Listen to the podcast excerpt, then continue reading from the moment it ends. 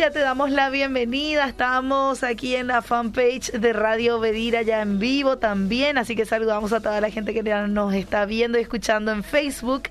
Y bueno, también a través de la www.bedira.com.py y también aquí ya en vivo por la 102.1 con el licenciado Santiago Volpe. Licenciado, ¿cómo estamos? ¿Qué tal, Anita? Super Anita, ¿cómo estás? Qué gusto verte, qué gusto poder pasar este tiempo aquí en familia. Sí, ¿verdad? Sí, ¿verdad? Conversando. Conversando. De algo muy importante hoy. Es, es un tema muy importante, es verdad. El desorden mental. Hay desorden también en nuestra mente, aparte de afuera, ¿verdad?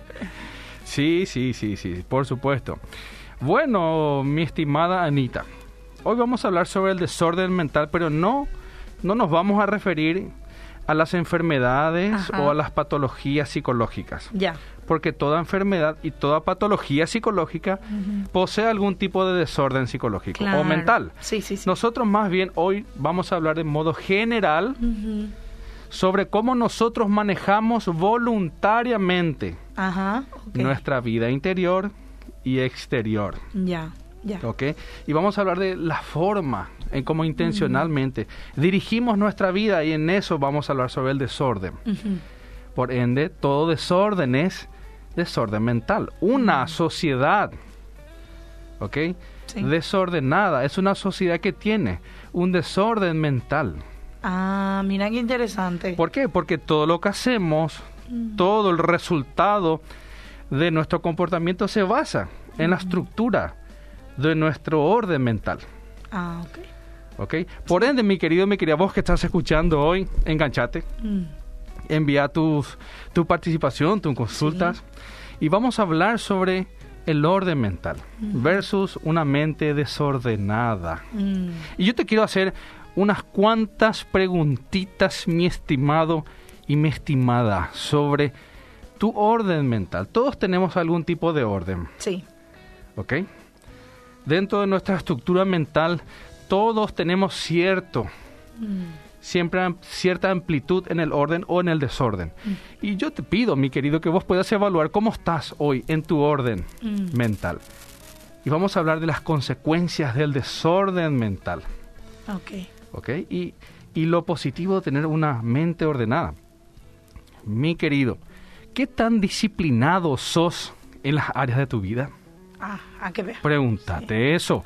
¿Qué tan disciplinado sos? Porque todo desorden o generalmente el desorden mm. tiene algún tipo de raíz de indisciplina. Claro, sí. Y vamos a hablar también mejor de qué es indisciplina. A veces creemos que, que la disciplina es solamente hacer la misma cosa siempre. No es tanto así. Mm. La indisciplina también es a veces hacer la misma cosa, pero erráticamente. Eso también, es, eso ah, también es indisciplina. Claro. O la indisciplina es, como yo siempre menciono, está la indisciplina pasiva. Mm. En donde yo, como esposo, como esposa, invierto muy por debajo de lo que debería de invertir en mi matrimonio. Mm. O invierto poco mis hijos. Poco tiempo. Mm poca expresión emocional con mis hijos. Ese es un tipo también de indisciplina. Mm. Pregúntate, ¿cómo, ¿qué tan disciplinado sos en las áreas de tu vida? A nivel de trabajo, ¿sos disciplinado? Mm. A nivel de tu desarrollo intelectual, de tu familia, relaciones de pareja, amistades, manejo de tu economía, tu vida espiritual, mm. ¿sos disciplinado? Porque esa disciplina habla y mucho de cuán ordenado puedes ser en esas áreas. Y tenemos que mencionar, mi querida Anita, que todo desorden mental mm. va a producir indefectiblemente una alteración y un daño negativo, mm. un impacto negativo en los resultados de mi, de mi accionar. Sí o sí, ese desorden, que generalmente tiene una raíz de indisciplina, mm. va a producir una involución, un desgaste, una alteración en aquello que yo estoy haciendo. Yo puedo ser, por ejemplo, Anita, muy disciplinado en mi trabajo. Claro, sí. Puedo ser muy disciplinado con mis estudios, mm. pero soy indisciplinado en tales áreas. Mm. Por ejemplo, una persona es muy trabajadora, muy disciplinada en su trabajo, pero es indisciplinada en sus relaciones de pareja. Totalmente. Por ende, esa indisciplina, ese desorden, esa adquisición de malos hábitos, indefectiblemente va a producir un desgaste, una erosión negativa en esa área de su vida. Por ende, todo desorden mental va a producir indefectiblemente algún tipo de erosión o destrucción mm. de esa área en el cual uno es indisciplinado y desordenado. Te pregunto, mi querida, mi querido, ¿qué tan estable sos en tus relaciones? Mm. Eso habla mucho de tu orden también interior. Claro. Habla mucho de tus pensamientos. De tus emociones, de tus motivaciones, porque nuestras relaciones interpersonales generalmente son espejos de nosotros mismos. Claro. De acuerdo a cómo somos, somos como los demás. ¿Cómo son tus relaciones interpersonales, de pareja? Una pregunta muy importante, Anita. ¿Terminás lo que empezás? Qué detalle importante. Sí. Cuando empezás a leer un libro, terminás ese libro. Mm. Cuando empezás algo más largo, una carrera universitaria, terminás esa carrera. Mm. Cuando empezás una relación, va bien esa relación, te comprometes. Mm.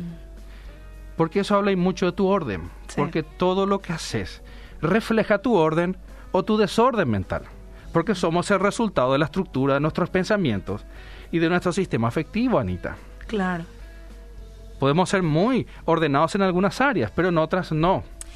Indefectiblemente con ese desorden en esas áreas va a producir una inestabilidad.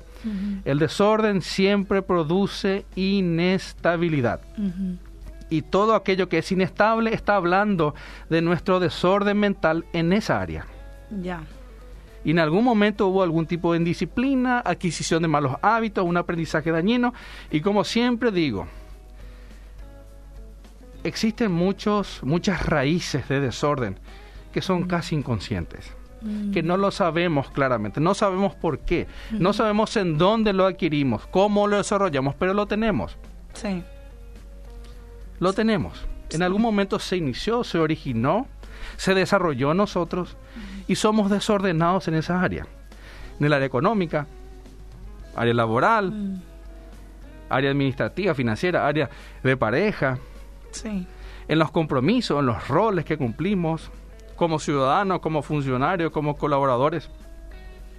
Mm. ¿Cómo va tu vida interna? ¿Qué tanto orden tenés? Porque eso va a hablar y mucho de tu vida en general. ¿Cómo manejas tu tiempo? Mm. Eso habla mucho de nuestro orden. Podemos decir, ah, esa persona, qué mal que maneja su tiempo. Mm. Bueno, podemos interpretar, deducir que es una persona mentalmente desordenada en esa área y que eso indefectiblemente le va a traer consecuencias negativas. Licenciado, una pregunta. ¿Podemos decir que hay eh, tipos de personalidad que son un poco más disciplinados que otros, tienden a ser más disciplinados. Por ejemplo, un sanguíneo. Dice, no, en realidad a mí me cuesta el orden. En cambio, comparado con, no sé, un, flemático, es un poco más ordenado. Pregunto si tiene que ver. Sí, bueno, es interesante tu planteamiento y tu cuestionamiento, mi querida Anita. Bueno, no existe mala personalidad. Según esa teoría de los cuatro humores, que es una teoría súper antigua, que en cierta manera también ya no tiene mucho rigor científico, ¿verdad? Okay. Este, pero sí es, es muy conocida, ¿verdad? Inclusive hasta hoy día se sigue encontrando en bibliografías. Sí. Eh, bueno, no hay, teóricamente no existe una personalidad mala, sino malos hábitos en base a esa predisposición de personalidad. Ah, ok. Por ende, esa predisposición de personalidad puede conducirle a la persona a ser más impulsiva, mm. menos impulsiva, a ser una persona que tienda un poquito más mm. a evaluar antes de hacer algo. O a ser en cierta manera más cuidadosa Por ende, decir que una personalidad te conduzca necesariamente a ser mm. desordenado, indisciplinado, es muy complejo decir en psicología. Pero sí, si vamos a hacer un análisis general, global y bueno, quizás hasta poco científico, podemos decir que en cierta manera los flemáticos, que son personas que tienden más a valorar un poquito las cosas, son más pensativos, más analíticos, pueden tener cierta tendencia a ser más disciplinadas. Y también, en cierta forma, sin mucho consenso científico, podríamos decir que, en cierta manera, eh, los coléricos pueden ser un poco más disciplinados porque están más movidos a objetivos y a metas. Ya. ¿ok? Dentro de esos cuatro, podríamos decir que los, los flemáticos y los coléricos podrían tener cierta predisposición a basarse más en una evaluación previa y moverse por objetivos y por fines específicos. Eso puede mm. facilitarle ser una persona un poco más disciplinada. Pero, siempre digo, no hay mala personalidad. Sí. Y uno puede también moldear, guiar, orientar su, comportamiento, sí. sea como sea, mm. y desarrollar la adquisición de virtudes, mm. de comportamientos positivos. Sí. Pero en base a lo que me preguntaste, podría expresarte que los flemáticos y los coléricos, por más que, por más que existen teorías ya mucho más complejas, más científicas al respecto, este, en donde hay un, consenso científico y hay datos mucho más precisos. ¿Ok? Pero si en base a tu pregunta, podríamos decir que los flemáticos y los coléricos. Ya. Acá la gente ya está preguntando, licenciado. No sé si te lanzo allí. Voy a seguir haciendo me sigo con unas preguntitas y ya vamos a las preguntas. ¿Qué decís, mi querida Anita? ¿Te parece bien? Bueno. ¿Cómo son tus hábitos? Mm. ¿Qué hábitos tenés, mi querido, mi querida? Mm. ¿Tienes hábitos de fumar? Mm. ¿Qué hábitos? ¿Tu descanso, tu alimentación? ¿Cómo son tus hábitos, el manejo de tu tiempo, como ya hemos dicho? Porque tus hábitos hablan y muchísimo de cuán ordenado sos mentalmente. Todo lo que haces, refleja tu orden y tu disciplina mental. Mm. ¿Qué tanto autocontrol tenés, posees? Porque eso define mucho tu estabilidad interna, tu orden y tu disciplina mental. Mm. Y cuando hablamos de una persona con bajo autocontrol, es aquella persona que solamente hace y es guiada por sus impulsos, mm. por lo que siente, por lo que desea, por lo que los demás le dicen y no ya tanto es guiada por sus compromisos, por sus obligaciones, por sus deberes. Sí. ¿Cómo sos, mi querido, mi querida, en esa área? Pregúntate. ¿Qué tanto te concentras y te enfocas en tus actividades? Porque tu capacidad de foco es directamente proporcional a tu orden. Mm. Si no te enfocas, si no te concentras en lo que haces, es difícil tener orden. Y esa falta de enfoque habla y mucho de tu orden interno. Y eso después se evidencia. Hay muchas cosas, Anita, que aparentemente no son desórdenes, mm. pero son desórdenes implícitos, pasivos. De a poquito uno no hace esto, de a poquito uno omite lo otro. Mm. ¿Ok? Pero después con el tiempo uno va viendo la cosecha de sus actos. Sí. Y uno puede evaluar esa indisciplina, ese desorden en esa área de su vida. Te pregunto, ¿tenés prioridades? Mm cuánto te interesas en tus prioridades. ¿Tenés prioridades? No, y no sé, yo trabajo porque tengo que trabajar. Claro. Bueno, duermo porque tengo que dormir, como porque tengo que comer, hago mis cosas. Prioridades claras no tengo. Mm. Bueno, la falta de rumbo, la falta de orientación, Anita, puede conducirme a, bueno, no tener mucha estabilidad en muchas áreas. Claro. Y también podría, podría conducirme a ser una persona muy periférica, sin un centro Sí. Muy satelital, yo le digo. Una persona con pensamientos satelitales siempre, girando en base a muchas cosas y, no tenemos prioridades. Claro, no tenemos, y eso se ve con el tiempo. Pasa el tiempo, uno no se desarrolla, no crece, involuciona, decrece. Sí. Anita, me habías dicho de, de preguntas. Sí, dice, buenas tardes. Mi pregunta es la siguiente. En mi caso, eh, soy muy detallista en cuanto al orden de todo lo que hago. Eso tiene que ver con algún tipo de orden mental, dice Sergio. Genial tu pregunta, Sergio querido. Gracias por compartir. Bueno, que vos seas una persona detallista mm. en las cosas, en tus actividades diarias. Bueno, me, encantaría conocer qué tan detallista, Pero ser detallista hace referencia a que le imprimís mucha atención mm. y te focalizas bastante en los detalles, ¿ok? Eso es ser detallista. Eso implica que tenés una buena capacidad focal. Y ser detallista, bueno, por supuesto, y ser atencional, ser focal, sí es un tipo de orden mental. Mm. Siempre y cuando, mi querido Sergio, ese orden mental esa atención, ese enfoque en los detalles no te conduzca a perder la satisfacción de las cosas que haces durante el día. Porque si eso te resta satisfacción, Mm. Quiere decir que la motivación inicial, la motivación que está detrás de cada cosa que haces, la motivación, el motivo que te impulsa a ser detallista, mm. no es necesariamente el deseo de crecer, sino es el deseo de evitar daños, de sufrir mm. menos, de controlar el miedo, de evitar estar expuesto, de evitar el dolor. Y eso podemos hablarlo más profundamente en otra ocasión. Sí pero existen personas sumamente detallistas que al final lo que quieren es controlar. Sí. Controlar todo y al máximo. Sí. Para evitar, pues bien, todo estado interno, todo estado emocional de insatisfacción, de rechazo, de dolor, de miedo, de inseguridad. Mm. Pero si tú, su nivel de detalle, mm. implica siempre estar enfocado en las cosas por querer hacer bien mm. y sabes disfrutar de los resultados de ser detallista, pues bien te felicito y es un tipo de orden mental, por supuesto. Es imposible, Anita querida, tener desorden mental y vivir una vida satisfactoria. Claro, sí. Porque una vida desordenada es una mente desordenada. Y una mente desordenada siempre va a traer inestabilidad emocional. Mm. Y la forma como yo, yo manejo mi orden puede facilitar el desarrollo de alteraciones psicológicas. Claro. Imagínate una persona que siempre es indisciplinada en sus relaciones de pareja. Mm, nunca va estar estable. Y se involucra con una pareja y bueno, al final es una relación tóxica y es una persona indisciplinada que viene y va, va y viene. Y eso va trayendo de por sí problemas en la relación de pareja y bueno, desde luego en muchos casos vienen hijos. Mm. Bueno, y se va generando, un, voy a utilizar esta palabra, una maraña sí. en la relación. Sí. Y eso va desgastando la satisfacción y eso va conduciendo a desarrollar niveles de ansiedad elevados.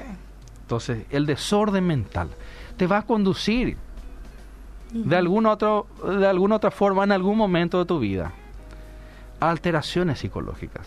Te va a conducir a desarrollar estrés. Mm el desorden mental, bueno, te va a dañar a vos como persona. El mm. desorden mental, el desorden en tus pensamientos, en tus emociones, en tu autocontrol, en tus motivaciones, en tus impulsos, puede destruirte. Claro. Dice acá también otra pregunta. Hola, licenciado, ¿es posible ser disciplinado en todas las cosas luego? Porque parece imposible, dice. ¿Y, cómo lograr esa disciplina en todo Qué buena pregunta, qué buena pregunta. A ver si nos envía su nombre. Sí. Excelente la pregunta. ¿Podemos ser, Anita, disciplinados en todas las áreas de nuestras vidas? Bueno, qué buena pregunta. Ok. Bueno, mira, mi querido, mi querida, vos que escribiste esto. La disciplina de por sí puede estar presente en nosotros en todas las áreas de nuestras vidas. Mm. Una cosa es disciplina, mm. otra cosa es obsesión. Ah, ok. Una cosa es disciplina, otra cosa es compulsión. Mm. Una cosa es disciplina, otra cosa es tener que controlar todo. ¿Ok? Ahora bien, dentro de esa disciplina también hay un rango, hay un umbral de libertad donde por supuesto no implica que no nos equivoquemos. Claro, No implica que nos fallemos, no implica que todo tenga que salir como queremos, no implica que en la disciplina todo salga bien. Mm. Sí podemos ser disciplinados, por supuesto, podemos, podemos tener eh, episodios y momentos de más disciplina que otros. Pero sí podemos mantener, yo siempre diría, el equilibrio, la estabilidad en la disciplina en todas las áreas, porque la indisciplina, el desorden en algún área mental, va a conducir a ser indisciplinados y desordenados en esa área, en nuestros comportamientos en esa área. Sí. ¿Ok? Y voy a hablar de un tema un poquito más profundo, y un poquito más detrás.